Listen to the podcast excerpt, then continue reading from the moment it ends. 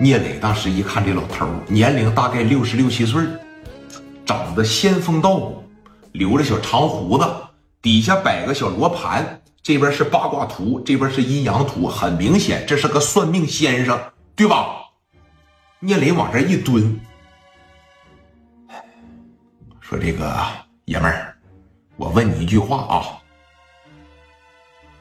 说，你看刚才我说了个江湖路上一枝花，你把这口号对上来了，我就想问一下子，后边那个江湖路上一枝花，这可能是个开场白。这金戈兰绒是一家，这个金戈兰绒指的是什么意思？你能给我解释解释吗？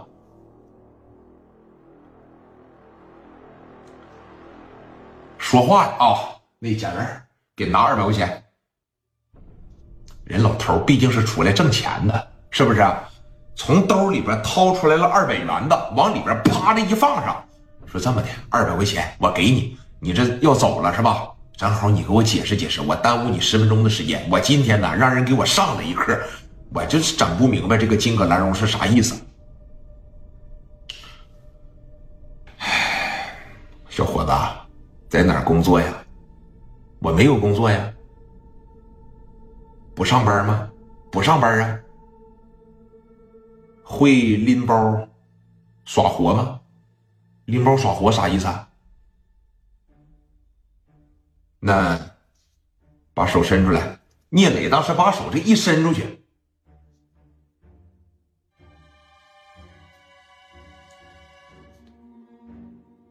你也不会打牌呀？我不打牌呀，我也不爱打牌呀。拎包不会，打牌不会。我瞅着你是这么瘦，这么白净，皮肤这么细吧，你打仗也不行吧？那你从哪儿听的这句话？你就别磨叽了，你给我解释解释这个金戈兰绒是啥意思？解释完了以后我走了。怎么的啊？我告诉你一下子，年轻人，咱俩其实是挺有缘分的啊！我给你解释解释吧。